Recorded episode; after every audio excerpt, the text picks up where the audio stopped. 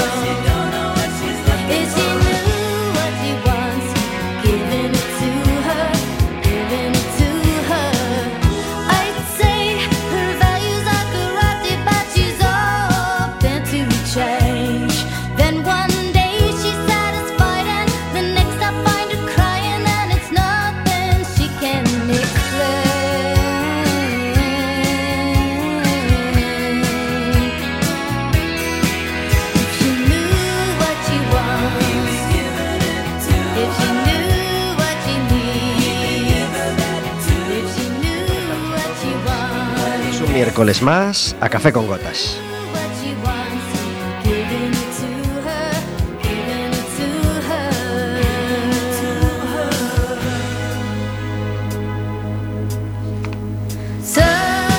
Estaremos con vosotros como todos los miércoles de 4 a 5 de la tarde en el 103.4 de Quack FM, en quackfm.org, en la aplicación móvil y como sabéis, cualquier día, a cualquier hora y cualquiera de los programas en Radioco Café con Gotas.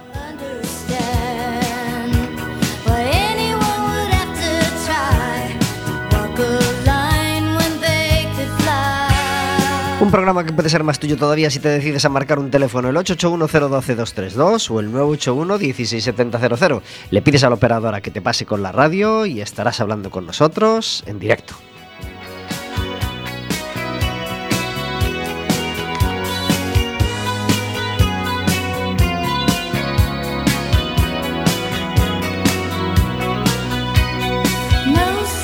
Podrás hacerle preguntas a nuestra invitada, podrás hacernos preguntas a nosotros, podrás decirnos si has sacado ya del arcón la mantita para las tardes de este frío otoño que ya se ha convertido en frío, después de tantas tardes de sol maravillosas que hemos tenido.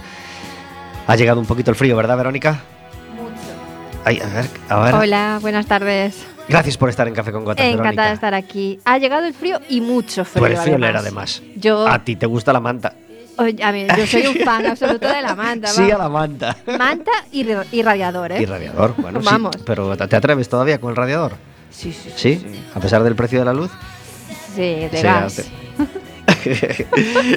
o brasero, braserillo, braserillo. braserillo también, también lo podemos recuperar.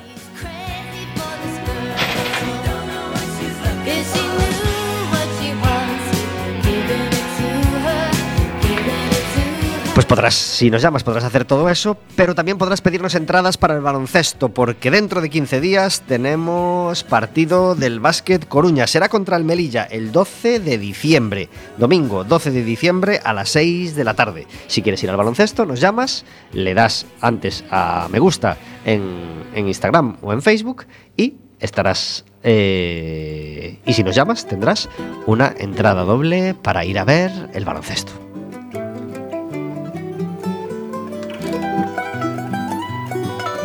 Y como todos los miércoles, tenemos una música de fondo a nuestras palabras. Hoy, el disco Geografías de Julio Pereira.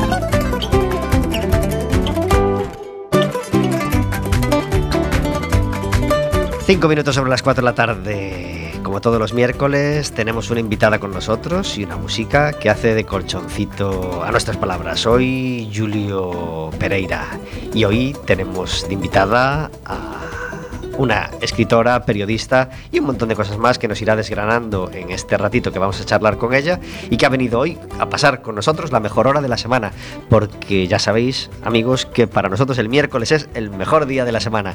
El miércoles yo me encuentro con Vero, comemos juntos, hacemos nuestra horita de radio y venimos a pasar juntos el mejor ratito de la semana. Y hoy no viene, bueno, hoy eh, iba a decir hoy viene a divertirse al hormiguero, pues ya sabéis que no, que esto no es el hormiguero. Hoy viene a pasar con nosotros el mejor ratito de la semana.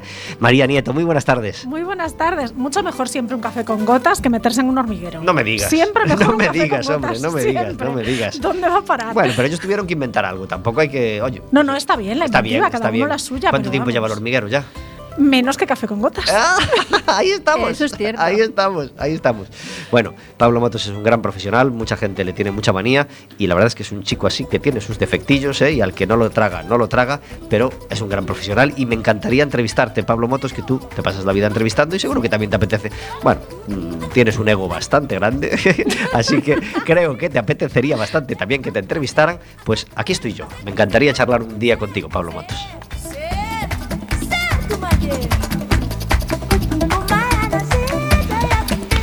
No es la primera vez que vienes a Cuac, ¿verdad, María? No, no es la primera vez. no es, un poco mi casa, la Claro, verdad. Yo, bueno, yo, así lo siento, yo, así- yo- yo te siento de la casa. Sí, sí, bueno, es pues explica a casa, los, a oyentes por qué. Pues porque, eh, bueno, yo empecé periodismo porque quería hacer radio y nunca solté la radio. Y cuando por circunstancias de la vida eh, dejé de, de trabajar durante un tiempo en, en emisoras comerciales, eh, Mariano Fernández Cabarcos un día me llamó y me dijo, pero ¿por qué no haces un programita en Cuac? Y dije, venga, pues vamos allá. Y de esto hace, pues, no sé, pero igual 15 años. Y estuve, pues, 6 años con La Vorágine aquí en Antena. Después la vida me llevó por otros derroteros, eh, pero siempre he echado mucho de menos La Vorágine. Y es verdad que Cuac es un poco mi casa. Y me ¿Cuán- gusta mucho. ¿Cuánto tiempo hiciste programa en Cuac? Seis años. Seis años. Seis años de Vorágine. No está nada mal. Sí, sí, ¿Cómo nada se llamaba mal. ese programa? La Vorágine, La La Vorágine Vorágine. se llamaba, sí, sí. ¿Qué fue lo mejor de esos seis años? Probablemente la, la cantidad de gente que conocí, eh, tanto gente de dentro de la emisora y de dentro del colectivo de Quack, como entrevistados. Era un programa fantástico. Bueno, y la, y la amistad que forjé con el que era mi técnico, que llegó al proyecto de casualidad, porque yo no manejo nada bien la. Yo me llevo muy mal con la tecnología en general. Y necesitaba un técnico, y entonces, pues un amigo de mi pareja, mm, que, que sí que era muy amigo de mi pareja, pero que yo no conocía, dijo: Venga, te lo hago yo y tal. Y Fran eh, ha, ha estado en mi vida desde entonces, de una manera o de otra. Entonces, pues eh, la gente, sin duda, lo mejor de la experiencia Quack fue la gente. Qué bien. Eh, sí te llevas bien con las redes sociales. Sí, me llevo bien con las redes sociales porque me llevo bien en general con hablar, con contar cosas. Me dedico a contar cosas. Entonces las redes son una forma maravillosa de contar cosas. Eh, y son una forma maravillosa de mantener el contacto con gente que está lejos, de conocer gente que tiene eh, intereses comunes a los tuyos y también son una forma fantástica de promoción, claro. Eh, María Nieto podría, bueno, yo tenía idea de traerla hace tiempo a, a- a charlar con ella un ratito, pero además, pues, pues nos viene bien traerla en este momento porque ya lleva unos mesitos de promoción de el libro que se animó a escribir hace cuánto tiempo. Eh, si tengo que decir la verdad, el primer poema de ese libro lo escribí con 15 años o, Bien. o 14. Cuando, cuando hay que O sea, escribir, María, cuando hay 30 que escribir. De- más tarde de los 15 ya es tarde. Ya es tarde, Ya es tarde. totalmente de acuerdo. Hay cosas que para qué las vas a alargar en el tiempo. Es verdad que es un, es un cuaderno de poemas, es un poemario que es un poco eh, un cajón desastre, un recopilatorio. No pretendía serlo, nunca, o sea, lo que pudo haber sido lo que es lo que nunca será, no nació como un proyecto, sino que se convirtió en un proyecto. En un momento determinado me di cuenta de que tenía un montón de poemas que tenían una temática muy similar y que podían estructurarse, pero que pertenecían a etapas muy distintas de mi vida conseguí estructurarlos más o menos bien, darles una coherencia y, y así nació el poemario. Entonces, pues el más antiguo tiene casi 30 años, no 30, pero casi 30 años. El más nuevo, pues es de 2018. ¿Cuántos poemas hay?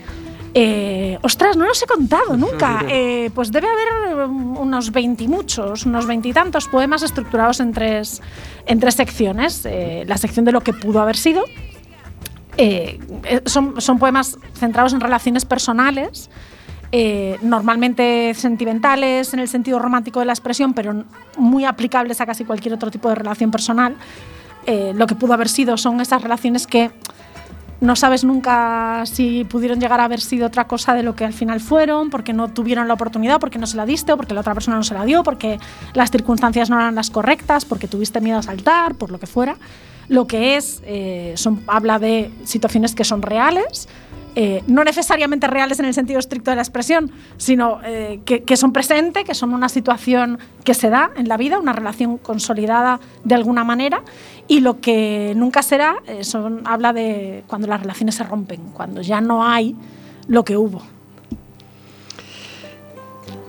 Me encanta el título del libro y, y además me parece tan, tan universal, un tema que, tan, que, que nos resulta tan cercano a todos, que nos apetece tanto a todos, porque, porque casi todos hemos vivido una historia de amor, casi todos hemos vivido historias que fueron, historias que son, y bueno, en fin, y, y casi todos tenemos un sentimiento respecto a, bueno, a ese lo que pudo haber sido, unas dudas en cuanto a lo que pudo haber sido, ¿verdad, Vero? Pues sí, todos creo que nos podemos sentir identificados. ¿Te desnudas mucho en ese poemario? Eh, siempre, cuando me preguntaron la primera vez qué se sentía al publicar, es verdad que tuve muchas dudas. El poemario está completo como tal desde 2018. Eh, llegó por primera vez a una editorial en 2019. La editorial dio el ok en 2019 y yo no quise firmar porque me daba mucho miedo porque tenía precisamente esa sensación eh, de que era como abrirme una nueva cuenta en Instagram y que la primera foto fuera un desnudo porque lo siento como algo muy personal y porque normalmente la poesía la sientes como algo muy personal. Al menos yo sé que hay poetas que, dedican su obra a otro tipo de contenidos. Yo en general, toda mi obra, en general, toda la que no es periodística, eh, tiene siempre un contenido muy sentimental y creo que todos eh, escribimos desde la perspectiva muy personal. Entonces sí que es cierto que es- tienes un poco esa sensación exhibicionista. Por un lado da vértigo y por el otro el narcisista que llevamos todos dentro está encantado de poder por fin ponerlo así negro sobre blanco y, y que la gente lo vea, pero sí que da un poquito de vértigo. Sí que es un poco eh, sacarte una foto desnuda y ponerla en primera página de tu página web, claro. Pues hay mucha gente que ya tiene el libro en las manos, hay mucha gente encantada de ver esa parte íntima de María y de tener ese poemario.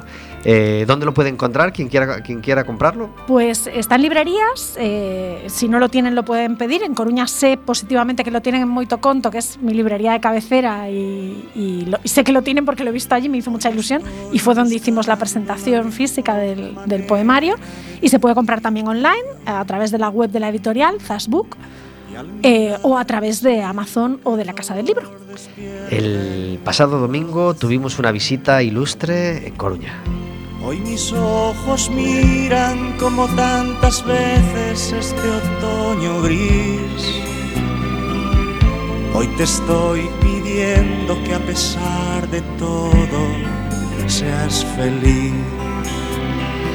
Este domingo en el Palacio de la Ópera tuvimos el concierto de José Luis Perales, un concierto que había sido aplazado hasta cuatro veces. Se había tenido que cambiar la fecha desde que la pandemia nos, nos- invadió y, se fueron pues poniendo pues las fechas del concierto. Por fin este domingo Perales abarrotó el Palacio de la Ópera y nos regaló un concierto maravilloso. Yo no iba a ir y bueno, y el azar me dio la oportunidad de ir y me encantó. Así que gracias José Luis Perales por 50 años de carrera, gracias por tantas canciones maravillosas, algunas de ellas hacía más de 13 años que no las oía y me encantó volver a oírlas y con esta canción se despidió.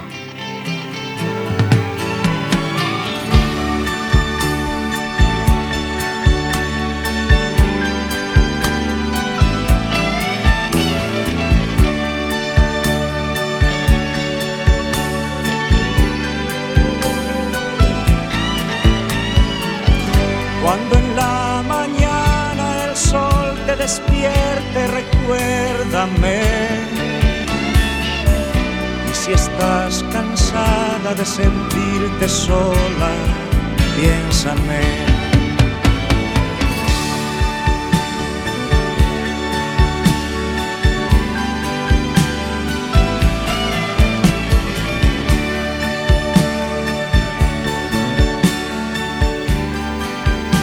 Balada para una despedida, temazo de Perales. Qué banda más buena, qué, banda, qué bandaza traía, traía Perales. En los camiones y en el autobús el, rótulo era The Wild Tour, así que tienen sentido del humor los chicos. Y, y, y eran una, una super banda, la verdad. Súper buena. El percusionista animaba un montón a la gente, me encantó, me encantó. El público estuvo impresionante, por supuesto. Eh, él recibió eh, pues, su, baño de aplausos a los Rafael tres veces en el, en el concierto, así más o menos una cada media hora. y con esta canción, pues se retiró para que para, para luego volver en los bises y hacer, eh, y como es él, un velero llamado Libertad. Y, y te quiero.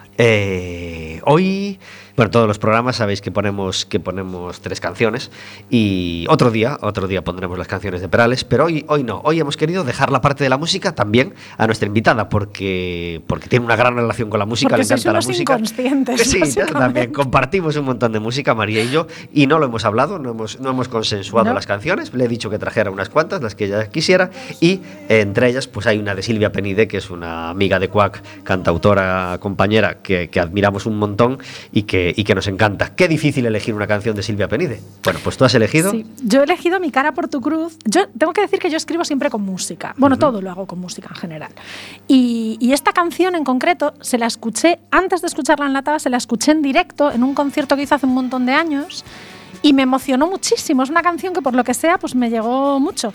Y uno de los poemas que está en el poemario lo escribí esa misma noche. Entonces esta, esta canción está eh, dentro de la lista de reproducción que, inspiró el poemario y por eso me decidí por Mi cara por tu cruz. Es un, es un temazo. Es, es mm, quizá de los temas que- que más, que más trozo de carne, digamos, que más alma tienen de, de Silvia Penide y, y que, que- que fue, bueno, mm, quizá el tema más radiado, a lo mejor, o más, mm, no sé, mm, uno de los temas más, más, más uno de los que importantes de ese sí. disco, sin duda, sin Sí, duda. Y yo creo que es de los que más orgulloso estaba ella en aquel momento porque es, es una gran canción. Se llama Mi cara por tu cruz y suena así.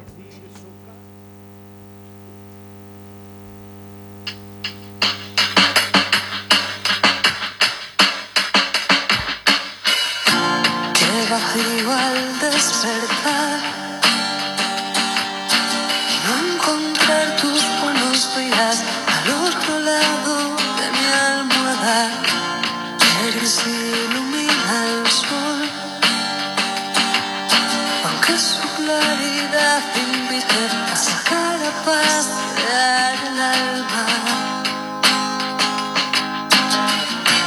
Yo no tengo caridad de las bocas que se besan tiernas a la puerta de mi casa. No preguntes si te odio, no sé si eso es lo que siento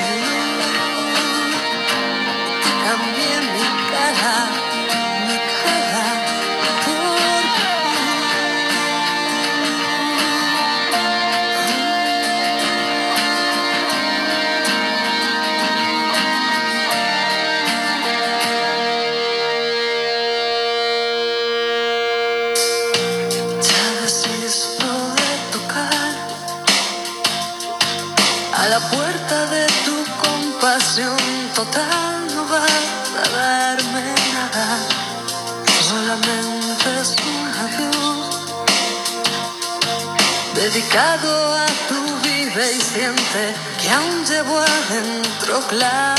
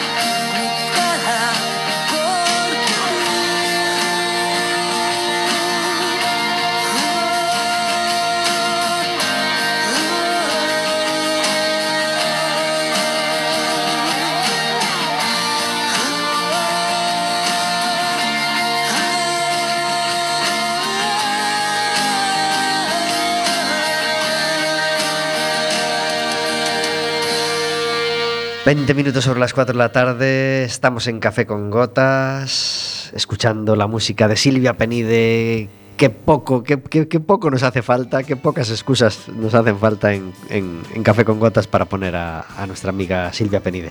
Eh, como todos los miércoles, tenemos una sección en el programa que eh, no, no- no he empezado bien. Todos los miércoles tenemos una sección en Café con Gotas, pero ahora la sección ya sabéis que varía cada, cada miércoles. Y como todos los cuartos miércoles de cada mes, tenemos al otro lado del teléfono a Verónica Fernández. Muy buenas tardes. Hola, buenas tardes, ¿qué tal? Gracias por estar en Café con Gotas. A vosotros. Verónica hoy nos quiere hablar de la conexión, de cómo conectar con nuestros hijos. Sí, sí. Hoy os quiero hablar de la conexión porque cuando queremos educar con el respeto, eh, la conexión es uno de los requisitos más importantes. De hecho, eh, es, un, paso imprescindible para trabajar con cualquier herramienta de las que proponemos en la educación respetuosa. Y a priori todos pensamos que conectamos con nuestros hijos y realmente muchas veces es así.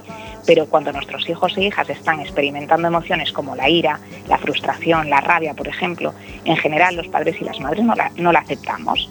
¿Por qué ocurre esto? Bueno, uno de los motivos es que hay emociones que consideramos negativas, como las que comentaba hace un momento. Y como además socialmente no están bien vistas, las rechazamos. Y el segundo motivo es porque algunas de estas emociones, como por ejemplo la tristeza, nos hacen daño, digamos. A todos nos duele sentirnos tristes y no queremos esto para nuestros hijos e hijas. Eh, por eso es tan común bloquear o tapar esa emoción. Pero es importantísimo que tengamos en cuenta que las emociones no son ni buenas ni malas.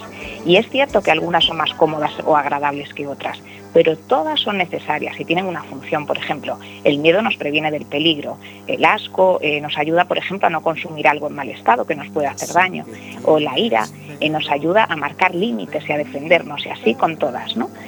Pero eh, no podemos evitarlas. Estamos abocados a sentirlas y a transitarlas para nuestro bien, aunque a veces no nos sean agradables. Eh, al decirle a un niño o a una niña que pare, cuando por ejemplo tiene un ataque de ira o está llorando porque está triste, estamos rechazando esas emociones. Le estamos dando a entender que está mal sentirse así. Implícitamente le estaremos diciendo que hay algo muy malo en él o en ella, porque realmente no puede hacer nada para evitarlo.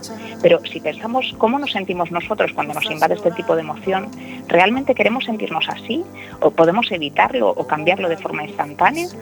Eh, en, en realidad eh, no es fácil para nosotros conectar con nuestros hijos en esos momentos, pero eh, resulta incómodo y doloroso. Para evitar todo esto, eh, muchas veces los sobreprotegemos y tratamos de enseñarles eh, de otra manera a aceptar y gestionar sus emociones. Esto será muy positivo ahora y para su futuro. Entonces, ¿cómo hacemos esto? Yo os planteo cinco pasos. El primero es la presencia, es expresarle con respeto y cercanía, estoy aquí. El segundo el expresarles, pues veo que estás, por ejemplo, muy enfadado. Se trata de llegar a ellos para que se sientan vistos. El tercero sería la empatía, eh, decirles, te entiendo, yo en tu lugar también estaría así. La idea es que, se, que sientan que los vemos, que los comprendemos, eh, que entiendan que sus sentimientos están, son normales y que están bien. Y el cuarto sería las preguntas de curiosidad. La intención es ayudarlos a transitar esta emoción de la manera que mejor les resulte a cada uno, que para cada persona es diferente. Por ejemplo, decirles, ¿quieres un abrazo? ¿Prefieres estar solo, sola? ¿Quieres hablarlo? ¿O te apetece que me quede aquí contigo? Y el quinto sería buscar soluciones. Una vez que se sientan más tranquilos, sería genial implicarlos preguntándoles qué creen que pueden hacer en la próxima ocasión que se sientan así, eh, qué creen que les puede ayudar y también darles alternativas, por ejemplo, enseñándoles alguna estrategia para la gestión emocional, eh, de lo que podemos hablar otro día, porque hoy no nos va a dar tiempo. Pero por ahora os propongo trabajar en esta semana pues esa conexión, la empatía y sobre todo permitir todas las emociones, recordando que todas son necesarias. Esto también vale en ese rato de rapto emocional que, que- que- que- que hay que dejar pasar. Claro, eh, cuando hay un secuestro de ese tipo emocional, ¿no? Al final lo que, lo que tenemos que hacer, pues depende de cada niño. Habrá niños a los que les viene bien pues un poco de espacio, otros necesitan cercanía. Por eso tenemos que ir conociéndolos también. Pero claro, para nosotros eso es muy incómodo. Pero realmente tienen que tener el permiso de sentirlo, ¿no? Y de transitarlo. Poco a poco van a ir haciéndolo de otra manera. Y eso se suele dar sobre todo en edades muy tempranas, pero luego va cambiando Sí, la, la sí. forma. O sea que permitirlo sobre todo. No es fácil al principio. Verónica Fernández, es un placer charlar contigo un ratito cada último miércoles de mes. Muchas gracias. Un abrazo muy fuerte. Otro grande. Hasta luego. Adiós. Chao. 25 minutos sobre las 4 de la tarde. Estamos en Café con Gotas, hablando de música, de libros y de un montón de cosas con María Nieto Díaz. Tenemos una sección en Café con Gotas que se llama El Café Amargo, donde intentamos encerrar la queja del día para que no nos manche el resto del programa que pretendemos que sea alegre y, y optimista. ¿Tienes un café amargo, María? Yo lo tengo muy cercano porque Sí. eh, eh, me he pillado un atascazo para aquí. Eh, Coruña es una ciudad comodísima porque es una ciudad en la que se puede ir andando prácticamente a cualquier lado y cuando no, pues es fácil conseguir transporte público. Pero es verdad que para acercarse hasta Zapateira, hasta la- en este caso hasta la emisora de Cuac, pues los eh, autobuses no es que tengan una frecuencia magnífica, y a esta hora pues tenía que venir en coche y es complicadísimo, o sea, mm, por favor, hagamos algo con el tráfico en esta ciudad, que es un dolor de muelas, menos mal que cojo poco el coche, ¿eh? ¿Cómo son los viernes, además, con los atascos? eh? Hoy no es viernes, ya lo sé, pero yo, para adherirme al, al- al café, quiero añadir el tema de los viernes. Uf, salir de la ciudad el viernes, por ejemplo. ¿m? Buf. Caray. Buf. Ya Caray. cojo muy poco el coche, pero madre mía, hoy la que me he encontrado. Pues los viernes ya os voy comentando que más o menos desde las 2 hasta bien entrada la tarde, yo no sé a qué hora se, se acaba el atasco de salida de Coruña, pero ni que todo el mundo se fuera de Coruña el viernes por la tarde. Yo no sé si hay tanta gente, eh, en fin, pero, pero duro, duro, duro y difícil elegir la hora y difícil elegir la, vía de salida. Eh, pero nos adherimos, nos adherimos al café amargo, por supuesto, de los atascos. Vero, ¿tú ¿tienes un café amargo? Eh, sí, yo desde luego me tengo que adherir al, al de los atascos porque... Pero bueno, yo creo que Coruña siempre ha pecado de eso, ¿eh? Creo que en general siempre ha pecado de eso. Pero es verdad que desde el confinamiento, bueno, post-confinamiento y todo esto, creo que ha empeorado bastante, bastante. Y ya no solo los viernes, sino cualquier día a partir de las 2 de la tarde es ya te coges una caravana seguro para salir de Coruña. Pero bueno, Y vamos anunciando que lo de la Nacional 6 va a peor. es verdad. Madre es decir, mía. ese trocito mía, de después es del que- puente del pasaje, que ya está atascado, bueno, por las obras que están haciendo. Sí. Eh, leí el otro día que empieza una nueva fase de la obra y va a ser peor. Vale. Pero realmente mi café amargo eh, son los picores inoportunos. Y lo voy a matizar porque ha sonado muy mal. No, no, yo creo que te entiendo y creo que lo voy a secundar, sí. A ver, ¿nunca os ha pasado que estáis con, cargados con mil cosas y el bolso, el paraguas, la bolsa de la compra, el no sé qué, el niño, no sé qué, no sé cuánto, la mochila, tal, y de repente os empieza a picar un pie? ¿Nunca os ha pasado? Todo el rato. Eh, El, Todo el pie es rato. muy incómodo. que, que- que no que en ese momento en concreto no puedes rascarte y es, es que vas sufriendo ahí todo el rato hasta que por fin puedes conseguir Y se incrementa si te acabas de pintar las uñas. Es una ley, es una ley eh, natural, no escrita. Si te acabas de pintar las uñas, te pica todo el cuerpo. Sí, sí, sí. Ah, Es que es, es, es ley del Murphy. Cuando no puedes rascarte, te pica todo. O tienes que hacer algo en el teléfono y usar los dedos. También, también. O sea, siempre. Es que es como. Pero sí, lo de los picos es Pero, terrible. sí, ¿verdad? Pero es que hay un nuevo picor que viene del- de, de- desde, desde que utilizamos la mascarilla y es cuando te pica la nariz y tienes que ir con mascarilla todo el tiempo. Mira, no es Me horrible. estoy empezando a poner mala Psico, psicosomatía ya. No, no, terrible, terrible. Sí que es verdad. Y además las mascarillas, eh, yo que soy una gran fan de la reutilización y el reciclaje, en su momento compré varias de estas de farmacia, pero de, de tela, que se podían reutilizar y mucho mejor. Pero las que son quirúrgicas, en cuanto las usas un par de horas, empiezan a soltar como un pelito por dentro. Que pica. Uy, de verdad. Y yo nariz tengo, para mí, para el Oh, qué resto. incómodo. Entonces, ¿Cuánto nos adherimos a eh, los, los hilillos que se que se Bueno, ya sabéis que si eso ocurre debéis ca- es mm, cambiar la mascarilla. Mm, No, Pero- no- no tiene que, no tiene que ser necesariamente que esté ya muy usada. No, a veces pasa sin que esté muy usada. Exacto. Ya entiendo que todos sabemos que las mascarillas tienen un límite de horas y que luego hay que cambiarlas. Por supuesto. Pero a veces la acabas de poner hace tres horas y, y empiezas a tener picores por un hilillo que se, que Sí, se sí, desprende. terrible, Qué terrible. incómodo. Qué incómodo, sí, tal Ah, cual. nos adherimos totalmente a, a ese, a ese café amargo. Eh, el mío tiene que ver con Maradona. Café- Mara- nunca es un café amargo Maradona, claro, pero nos referimos a que mañana se, se- se- no se celebra, pero se conmemora el, el primer año de la muerte de Diego Armando Maradona. Y mi café amargo pues viene a todo lo que rodea la muerte de Maradona, todo lo que lo rodeó en su día, todos los ríos de tinta, todo- no, no me refiero a los artículos de Loa o de, bueno, o, de no Loa, pero bueno, de comentario y tal, sino a las turbias circunstancias en las que falleció, las turbias elucubraciones, lo, lo que siguió después con un asalto a- al, al crematorio, bueno, a la, a la sala donde estaba y tal, en fin, mm, por los hinchas de, de fuerza desmedida y todo eso, cansa tanto y es tan, tan, tan aburrido y tan asqueroso, no, no, no, no podemos decir otra cosa, que, que- a eso quiero dedicar mi, mi café amargo de hoy. Y ya que hablo de hinchas, después lo enlazo con eh, la Liga Francesa, que, que- que el otro día pues, en un estadio hubo un botellazo a un jugador a los cinco minutos de partido y se tuvo que suspender. La Liga Francesa hace tiempo que está con muchos problemas de violencia de, de hinchas y, y es un problema que, que ensombrece y ensucia mucho el fútbol. Así que ese es mi café amargo de hoy.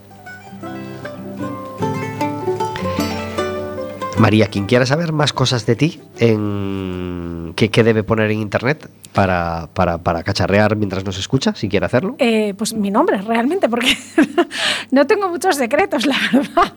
Eh, todas mis redes sociales llevan mi nombre. no, no me he ocultado bajo ningún nick ni bajo ningún seudónimo. Y entonces, es, y es verdad que cuento muchas cosas de mi día a día en las redes, como si fuera yo aquí, no sé, Gigi Hadid, ¿sabes? Me creo bueno, pero es que eres, eres, eres una chica muy versátil y haces un montón de cosas. No me extraña que las quieras contar. En porque- realidad, como todo el mundo, lo que pasa es que yo las No, cuento. no, Quiero decir, todo el no, mundo no no. cuento cuando tiendo la lavadora porque eso lo- no tiene ninguna gracia. Verónica, ¿tú cocinaste con Vázquez Taín? No. Ah, no. Claro, claro, no, Tengo no. que decir que cocinó él, porque si hubiera cocinado yo es probable que hubieran tenido que venir los Tú bomberos. revoloteabas, ¿no? Revoloteabas. o sea, ay, yo te- pelé patatas. Te acerco esto. Ay, ay, ay, uy, uy, qué bien. No, no, Qué no bien huele, Ay, qué bien huele Tú le decías simplezas, ¿verdad? Sí, sí, Eso se me da bien a mí también. Tal cual, eso y hacer galletas. Que esto- hice galletas en forma de corazón también porque soy una persona súper creativa. Venga, pues y ya, este que, es mi nivel. ya que sí. sacamos el chiste, ¿cómo, cómo surgió esto de, de- de colaborar con el juez? Pues eh, surgió porque hay una fantástica compañera que recientemente jubilada, de, en este caso de Radio Galega, Chus, que colabora con un montón de, de actividades altruistas y en este caso, eh, bueno, pues ella colabora habitualmente con Caritas eh, a través de sus acciones públicas y privadas, porque Caritas tiene muchas actividades que normalmente no vemos. Caritas, como cualquier otra entidad social, tiene un montón de actividades que no vemos. Y una de esas actividades que no vemos son unos cursos de cocina que dan eh, a, cualquiera que lo solicite, que normalmente son personas inmigrantes que llegan a Galicia y se encuentran con que lo que, lo que encuentran en los supermercados, los productos que encuentran, no se parecen nada a los de su país. Entonces no saben cómo cocinarlos porque no están acostumbrados a- a los garbanzos, por ejemplo, ¿no? o a las habas o a los grelos. Entonces ellos dan estos cursos. Con la pandemia estos cursos tuvieron que dejar de hacerse presencialmente por cuestiones evidentes y a le encendió una bombilla y dijo, ¿y si los grabamos en vídeo? Y luego dijo, ¿y si los lo hacemos más interesante? No solo para quienes necesiten el curso, sino para que todo el mundo conozca esta actividad. Y, y ella solita, junto con un par de compañeros más, liaron a un montón de famosos y cogieron unos cuantos periodistas y nos emparejaron. Y entonces a mí me tocó Toño, que es eh, un ser humano maravilloso y que es una de esas personas que tiene dos facetas, porque por un lado está ese juez Taín, que todos conocemos, que tiene una faceta pública y tal. Y luego está Toño, que es un señor graciosísimo, con un sentido del humor fantástico y que cocina maravillosamente bien. Qué bien. Y la verdad es que fue una experiencia fantástica, aparte de que la comida estuviera fantástica, que es verdad, porque conocer tan de cerca a una persona que tiene eh, no solo la fama que tiene, sino la trayectoria profesional que tiene, tanto como juez como como escritor, eh, fue fantástico. Porque nosotros lo que veis en las redes son, es media hora de vídeo, pero estuvimos allí pues tres horas de charleta y, y contando anécdotas de su época de estudiante en Santiago y de cómo aprendió a cocinar y tal. Y es un hombre muy interesante, la verdad. ¿Cuántos libros lleva ya Vázquez Taín? Siete, creo. Eh, Caray, no me digas. Sí, sí, es muy Jolín. prolífico, es muy prolífico. Eh, pu- publica desde que empezó a publicar, pues prácticamente uno al año. También es que contó, que, que a mí me parece fantástico, que es- escribe mientras cocina. O sea, él está cocinando, enciende el horno, mientras está tal, bueno, pues ahora tengo 20 minutos, escribo un ratito. Ahora otros 10 minutos mientras esto cuece, escribo otro ratito. Yo esto lo llevo regular, por ejemplo, yo necesito centrarme, pues como si me hubiera centrado alguna vez en mi vida en algo, pero bueno, necesito fingir que me centro. Él no, él, él es multitarea en un sentido Totalmente. extremadamente práctico, sí, sí. Y el otro día, por ejemplo, eh, dentro de esa diversidad de funciones, te tocó coordinar una mesa redonda en el mercado ecológico que, que se, que se hizo en la Plaza de la Tolerancia, ¿verdad? Sí, efectivamente. ¿Se va, a- ¿Se va a celebrar con una periodicidad? Se va a celebrar con una Pues eso- a, periodicidad. eso, a eso quería, a eso quería yo llegar. Se va a celebrar con una periodicidad. Esto fue una iniciativa que pusieron en marcha desde la Concejalía de Mercados, que dirige Diana Cabana, con la empresa que ganó el desarrollo de los concursos de, este, de estos mercados ecológicos, que es Totem Gestión. Y, y bueno, pues Totem, que es otra vieja amiga de esta casa, porque Totem es Siria Mejuto, que también conoce mucho y muy bien Cuac, eh, decidió que coordinó pues esta idea de, de hacerlo en la Plaza de la Tolerancia. Es mi barrio, porque yo nací allí, eh, dos calles más adelante.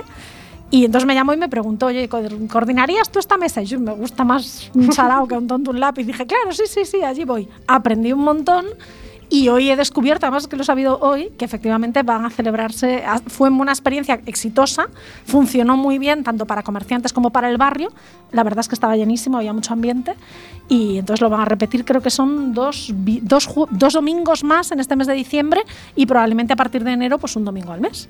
Oye, pues, pues me acabo de acordar que, que sabéis que no, mm, que aunque quede raro, la- la- las pocas cosas que hacemos, pues, pues tenemos que publicitarlas. Pues a mí también me toca un acto así un poco diferente a, a lo mío eh, el miércoles que viene, luego lo repetiremos el miércoles que viene, pero bueno, aprovecho para decirlo ya desde hoy. Va a haber una presentación de un libro en el casino el próximo miércoles, que es el miércoles 1 de diciembre, que es mi cumpleaños, además. ¿Y, y- y- qué pasa con el día de mi cumpleaños? Pues que me ha tocado una, una actuación, una, una, mini actuación. Bueno, se presenta en el casino el libro Fragmentos de mi mosaico. ¿eh? Eh, el autor es José Manuel Cairo Antelo. eh, allí pues, pues se hablará del libro y yo estaré pues tocando unas cositas a la guitarra. Así que ya sabéis, a las 8 de la tarde en el casino, entrada libre si os apetece, en la calle Real, pues la presentación de este libro y unos temitas en la guitarra, pues a mi cargo. Y será la primera vez que me ponga ante el público después de la pandemia. Bueno, eh, en la pandemia hubo aquellos conciertos por Instagram que recordaréis, pero yo no tuve oportunidad de tocar en directo todavía después de la pandemia y esta será la primera vez. Así que a todo el que quiera acudir, pues, pues, pues estar encantado de, de verle. ¿Tú tienes algo que anunciar, digamos, alguna próxima presentación de libro De o algo? momento no, No. de momento no, que yo sepa, porque a veces uno se sorprende y según salga de aquí, igual alguien me llama y me dice, ¿se te olvidó decir esto? Pero de momento ahora estoy centra- muy centrada con mucho curro, porque este mes de noviembre y diciembre van a ser meses de mucho trabajo en la parte periodística de la sección y escribiendo y con un proyecto que está que lleva seis meses terminándose que, que igual en algún momento debería decir ya se acabó entonces sacaré tiempo para hacer eso eh, y para vivir que también está bien de vez en cuando habría que buscar más tiempo para vivir Cuéntanos dos cosas maravillosas que han pasado a raíz de la publicación del libro, a raíz de las presentaciones que vas haciendo en diferentes librerías o en diferentes medios, dos cosas bonitas que, que- que quieras compartir. Mm, dos cosas, buf, es que han pasado un montón, la verdad. Probablemente eh, la, la más bonita fue la experiencia de presentarlo en persona, eh, que lo hicimos en la librería Moitoconto el 2 de octubre, un sábado, y que la verdad es que a mí me daba muchísimo miedo. Yo soy una, mm, una narcisista, como casi todo el mundo que escribe, pero también soy una miedosa patológica, entonces me daba pánico pensar que no iba a haber gente, que tal. Bueno, pues se llenó de amigos, de conocidos y de gente que yo no conocía de nada, que eso fue fantástico, y gente que se acercó eh, y que yo no conocía de nada, que me dijo, te sigo en redes y vi el libro y tal, y venía a comprarlo, y bueno, pues eso me hizo mucha ilusión. Eso y que gente mm, cuyo criterio aprecio muy por encima. Yo tengo un comité de sabios y todo lo que escribo lo someto al comité de sabios. Y es verdad que, claro, siempre espero que mi comité de sabios no me diga nunca, madre mía, valiente truño que has escrito, bonita. Pero bueno, tampoco esperaba tanto cariño al respecto. Y gente a la que eh, aprecio mucho y cuyo criterio profesional y lector aprecio mucho, tuvo palabras muy bonitas eh, con respecto a él y entonces me ha gustado mucho. Eh, es, es una experiencia bonita lo de publicar, que no lo había hecho nunca antes en solitario y es, es una experiencia nueva, sí. El otro día tenía con David Taboada una, una conversación en cuanto a, a- a- gente que se, que se va en solitario después de una etapa en grupo, ¿no? Cosa que ha pasado pues con un montón de gente, obviamente. Eh, uno de esos casos, bueno, hay casos donde ha salido bien y casos donde ha salido mal o donde ha salido regular, ¿no? Eh, Iván Ferreiro es un artista consagrado eh, desde, hace, desde hace tiempo y que tuvo una primera etapa larga y exitosa con Los Piratas. Se puede discutir si le ha ido mejor en solitario, si no, si nos gusta más la etapa de los piratas, si- en fin, eh, se, puede, se puede hablar mucho. La etapa de los piratas de Iván Ferreiro me encanta, no me encantan todos los discos de, Iván Ferreiro, pero lo de los discos de los piratas, menos el último, mm, me, me gustan muchísimo. Y hay una canción que él sigue cantando en los conciertos, eh, en esta etapa en solitario, que se llama Que se llama El equilibrio es imposible. ¿Por qué que- te, por qué te engancha esa canción? Porque me parece perfecta, fíjate. No solo me parece perfecta eh, en cuanto a partitura, en cuanto a composición, que me parece que tiene un crescento. Yo soy muy, soy una adolescente, me moriré siendo una adolescente. Entonces todo lo que sea muy emotivo, todo lo que lleva un crescendo y acabes con el Bueno, corazón bueno, en la es, que, boca. es que estar en un directo y cantar qué caras más Claro, es que tristes". esto te Bueno, vienes a- a- arriba, ¿A, quién no le llena el corazón Pero en, eso? en un directo, en, en un no directo, o sea, O- esto o en suena casa, en un bar a en las 3 de casa. la mañana y parece que estás allí en el medio del Carnegie Hall, o sea, te lo crees todo, claro. Entonces tiene un crescendo magnífico, que esto es una cosa muy de adolescente, pero yo, que soy muy teenager, pues lo aprecio mucho. Y tiene una letra con la que yo empatizo muchísimo y además me parece increíble que alguien no empatice con esta letra, porque creo que todos hemos tenido en algún momento de nuestra vida ese, esa persona que pasase lo que tú siempre vas a estar ahí. Una vez escuché decir a un artista eh, que escribía en todos sus discos una canción para ese am- amor que había pasado hacía un montón de años, que sabía que nunca iban a volver y que ella decía siempre, si esta persona se presenta el día de mi boda, yo no me caso. Pues yo creo que todos tenemos un poco, eh, aunque, aunque no sea verdad, aunque solo sea una fantasía, todos tenemos un poco esta, esta sensación de que hay algo o alguien que nunca va a funcionar del todo, pero que lo necesitas para respirar. Y entonces a mí esta canción me parece especialmente emotiva y, y soy de las que la canta y la grita mucho. Pues esperemos que en casa todos eh, la cantéis con nosotros y la gritéis con nosotros porque es maravillosa. Los piratas y el equilibrio es imposible.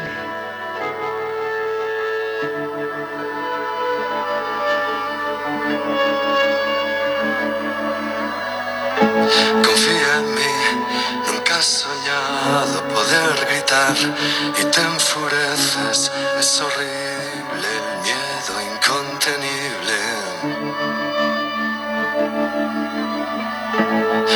Ven, dame un pedazo, no te conozco. Cuando dices que felices, qué caras más tristes, qué caras más tristes. Ella sabe y presiente que algo ha cambiado. ¿Dónde estás? No te veo, es mejor, ya lo entiendo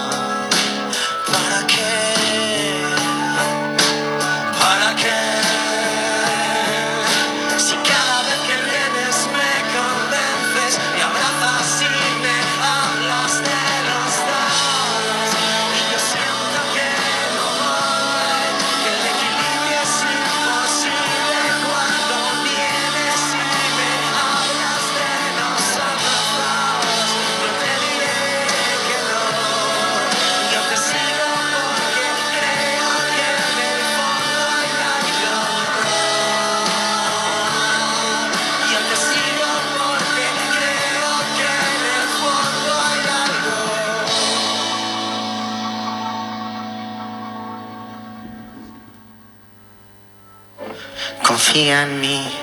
Nunca has soñado poder gritar y te enfureces. Es horrible el miedo incontenible. Entonces ven, dame un abrazo. No te conozco cuando dices que felices, qué caras más tristes, qué caras más tristes, qué caras más tristes,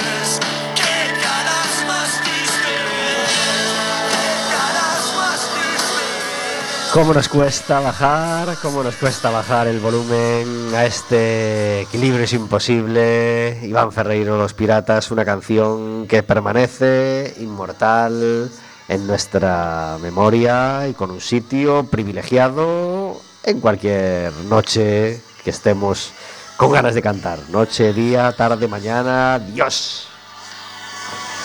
Nos llena la boca, nos llena el alma temas como este.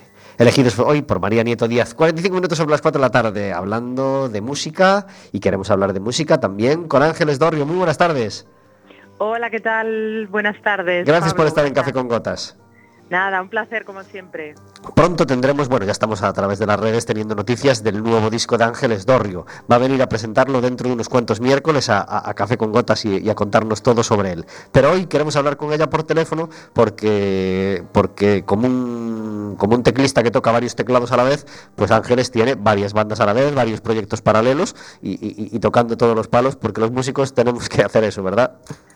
Efectivamente, Pablo, tenemos que estar eh, pues un poco a todo, un poco a lo que va saliendo y más, bueno, pues en los tiempos que vivimos y nos lo pasamos bien, por Claro que sí. ¿no? Eh, esa versatilidad, ese ser un poco polifacética, pues yo, bueno, siempre he sido un poquito y ahora pues eh, pues más a tope, ¿no? Con, bueno, con esa con ese concierto que ya está ahí a la vuelta de la esquina este día. Ángeles canta maravillosamente bien y por eso mm, pues, pues todos los grupos quieren tenerla, quieren tenerla en- entre sus cantantes. Y este es un grupo con cuatro cantantes chicas, ¿verdad? Efectivamente, hay una solista que es Noelia y luego estamos pues tres en la parte de coros, que bueno, son unos coros, eh, bueno, eh, a tope, ¿no? Son unos coros gospel y no es el típico coro de que estás ahí, bueno, digamos en segundo plano bajito y tal, sino que es un coro Sí, sí. Con poderío y con baile, con coreografía, Claro. con una puesta en escena, pues, eh, bueno, espectacular. El grupo se llama Freedom, son 11 músicos en el escenario y van a estar en Garufa este viernes a las 10 y media de la noche. Efectivamente, esperamos eh, que el- bueno que se llene la sala, vibrar con todo el mundo, volver a recordar esos momentos eh, pre-pandemia o no sé cómo llamarlo, ¿no? Eh, con todas las precauciones, mascarillas y todo lo que haga falta, pero dejarnos llevar pues por la música de Areta, ¿no? Que tenía esa fuerza, que tenía esa personalidad eh, arrolladora. Y la verdad que este proyecto en concreto es, eh, ya te digo, con 11 personas en escenario, con banda de metales, con coros, con coreografías, con la voz de, Noelia, que también es que es espectacular. Es un, mm, ya digo, es un show que es digno de, de ver, ¿no? La gente que va a ver, bueno, que nos ha visto en nuestras ocasiones, pues se ha visto, bueno, pues muy gratamente sorprendida, Pablo. Yo invito a todo el mundo que tenga libre este viernes y que le pique la curiosidad y no haya visto nuestro espectáculo, que se acerque al Garufa. ¿Qué es lo que más te gusta de esta aventura con Freedom? Pues lo que más me gusta, eh, aunque ya me ha cogido un poco tarde, ya bueno, somos jóvenes, no todavía, por supuesto, pero bueno, a veces digo, ay, qué pena esto hace, hace unos añitos, quizás lo hubiera disfrutado pues un poco más, ¿no? Pues toda la parte de, a mí, ¿no? En concreto de baile, es lo que me, en la parte de estar bailando en el escenario, estar moviéndome eh, al mismo tiempo que, que- que cantar, a mí es lo que más me, bueno, pues digamos la, la parte, una, una parte novedosa para mí, ¿no? Que siempre he estado, pues eso, pues más ceñida a lo que solamente a la parte de técnica vocal, pues ahora tener que compaginar eh, cual Beyoncé las cosas. Eh, pues, pues sí, ha sido un pequeño reto. Qué que bien. Tengo que confesar que ha sido un reto. Bueno, y aprovechamos también para, para, para anunciar otro concierto de, de una compañera cantante eh, que nos encanta a los dos, que es Carmen Rey. Va a estar este viernes, es decir, pasado mañana, en el Centro Sociocultural de Obrasal, en Cambre, con dos sesiones. Primera sesión a las ocho y media y otra a las nueve y media.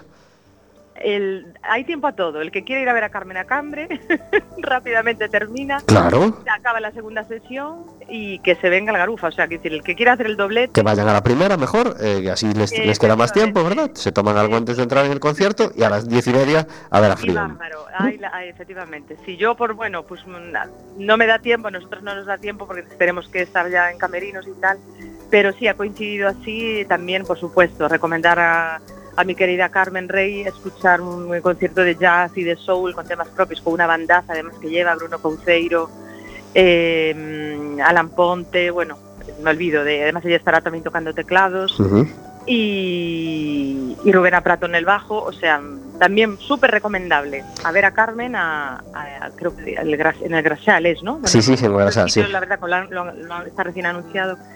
Y nada, y luego la sala Garufa a, a bailar con, con Freedom. Pues lo recomendamos muy mucho desde aquí. Ángeles, muchas gracias por estar en en Café con Gotas. Gracias a, gracias a ti. Que disfrutes mucho de la noche del viernes. Un abrazo. Un abrazo grande. Adiós. Hasta luego. Chao, chao. 50 minutos sobre las 4 de la tarde. Estamos en Café con Gotas hablando de un montón de cosas, como veis. Y cuando en Café con Gotas suena esta sintonía,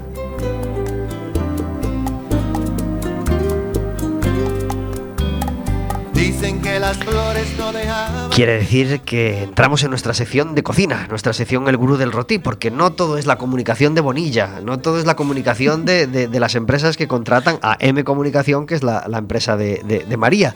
Eh, y no todo son patatas fritas, por supuesto, Eh, aunque nos encantan, por supuesto, las, las patatas fritas. Eh, ah, también hay que cocinar, María, también hay que hacer de comer. Sí. No, no- no solo el día del paripé con No es lo mío, no, es lo mío, ¿eh? no. tengo que decir. ¿Qué, qué- qué haces tú? ¿Qué haces tú? ¿Que se te da bien? Eh, no se me da mal, que no significa que se me dé bien, no se me, no se me da mal la repostería. eh, tengo, tengo cierta mano con la repostería sencilla, ¿eh? o sea, unos buñuelos, olvídate, no es lo mío. Pero bueno, no se me da mal las galletas, los bizcochos y demás. Dicen que la repostería es la parte más difícil de la cocina. Yo creo que en realidad es la parte más fácil porque es la única en la ¿Sí? que la receta siempre está escrita de verdad. Nadie dice una pizca, un poco pone 250 gramos. Sí, Quiero decir, es esto no es para hacerse, no hace falta hacerte una idea. Lo pesas y ya está. Verónica, a ti la repostería, A mí la repostería se me da fatal. fatal, ¿no? Fatal, pero me encanta comerla. Claro, en cambio yo soy más de salado, que es una cosa que me frustra un montón. O sea, a mí me gusta más el salado, sin embargo, se me da mejor cocinar dulce. Bueno, pues te, te vale bien, pa- te vale para combinar. Tú, haz- Claro. tú haces la parte salada y yo la disfrutaré mucho y yo te hago la parte dulce. Y Me parece correctísimo. Tengo la suerte de que mi pareja cocina muy bien. Qué suerte. Entonces, sí, sí, soy una chica inteligente, aunque no lo parezca. Entonces, cocina muy, muy bien y, y ahí, pues, eh, normalmente se ocupa él. Y a ti no se te dan mal los buñuelos, dices. No, no, eso es fatal. Fatal. La, la- la repostería sencilla. Las magdalenas, los bizcochos, las Bueno, galletas, las cosas así, las tortitas. Se me dan fenomenal las tortitas. ¿Y cómo haces las tortitas? Pues esas sí que las hago a ojo. Uno o dos huevos, dependiendo de la cantidad que, que quieras hacer. Somos leche. tres. Verónica a- y yo también estamos. Pondría dos huevos. Pondría dos huevos, leche a ojo. ¿Eh? eh, harina, voy midiendo según voy batiendo la masa para que no quede muy espesa. Y sal en lugar de azúcar. Porque toda la repostería que lleva harina es mejor con sal. No me preguntéis por qué. A mí esto me lo dijo mi abuela y yo me lo creí. Seguramente tiene una explicación científica que yo desconozco. Y luego, pues nada, untas un poquito la sartén con o aceite de oliva o mantequilla, mejor que margarina siempre, y vuelta y vuelta y listo. Muy sencillo, no tiene ciencia, vamos. Sí tiene ciencia para los que no damos al lado con un canuto en cocina, pero, pero, pero nos parece muy bien, nos encantan esas tortitas. Sí, sí, nada, cuando queráis. Sí, sí, yo sí. os invito a desayunar, que es el- la única comida en la que cocino yo de verdad. Qué bien. A veces hago huevos, a veces hago bizcochos y tal. Ahí os invito a desayunar cuando queráis. Pues hasta aquí la cocina con María Nieto Díaz. Mi cielo, mirarte, 53 minutos sobre las 4 de la tarde. Eh, además de escribir, María lee, lee un montón. Y, ya que hemos hablado bien de otros cantantes y bien de- de música, quiero que hablemos bien de escritores. Eh, Uf, dos, Qué difícil, qué difícil. Es No- difícil. No hablar bien, porque eso es facilísimo. El problema es que soy, soy una fangirl absoluta. Entonces, yo hablo muy bien de todo lo que me gusta siempre y soy muy compulsiva. ¿Cuál es el libro del año para ti? ¿De este año? Sí, de 2021. Ostras, eh, el libro del año, el libro de los que he leído este año que más me ha gustado probablemente sea eh, Hamlet. Probablemente sea el que más me ha gustado de todos los que he leído este año. Eh, pero bueno, todavía estoy en ello. Ahora estoy leyendo Agnes de, de Javier Pena. escritor gallego además y, y buen amigo. Y, y me está gustando mucho. Entonces, no sé, no me atrevo a decir porque aún queda un mes y medio y puedo leerme dos o tres libros más y, Bueno, y a no lo mejor nada. cambio de opinión. Mejor, mejor. Sí tengo muy clara cuál fue mi libro de 2020. ¿Cuál? Cla- Clarísimo, que fue Nuestra parte de noche, Mariana Enríquez, que, que fue de estos libros, me pasa poco, porque yo me enamoro constantemente de las cosas, de los libros, de la música y de tal, pero se me pasa rápido. Con, con este libro de Mariana Enríquez, mi crash dura una hora, un año y medio después. Sigo enamoradísima de ese libro, me parece brutal.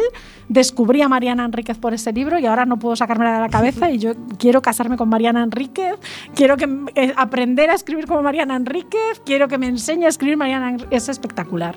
Dentro de nada, las entrevistas eh, de radio y de otros medios eh,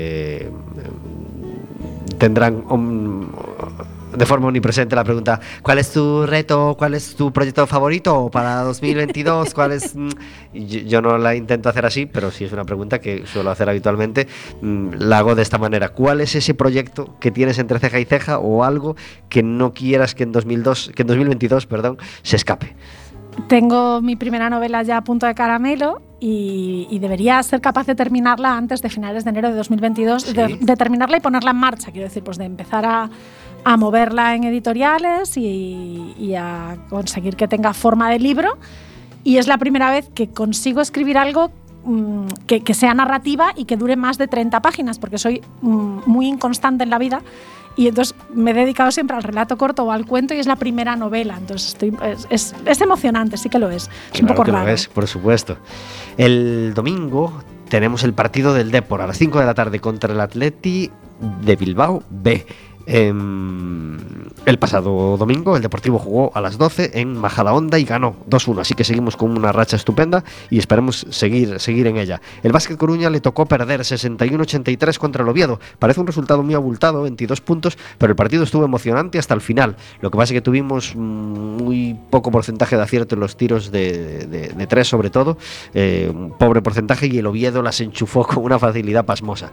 Así que nada, gran gran entrada, mucha gente. eh, había una promoción estupenda con el Banco de Alimentos, así que felicidades al Básquet Coruña por esa promoción. Y, y el miércoles que viene, que es día 1, todavía nos podéis llamar para pedirnos entradas para el siguiente partido del Básquet Coruña en casa, que será el domingo 12. Eh, antes de eso, el domingo 5, es decir, eh, el domingo que viene, que es domingo 5, nos toca jugar fuera de casa, nos toca jugar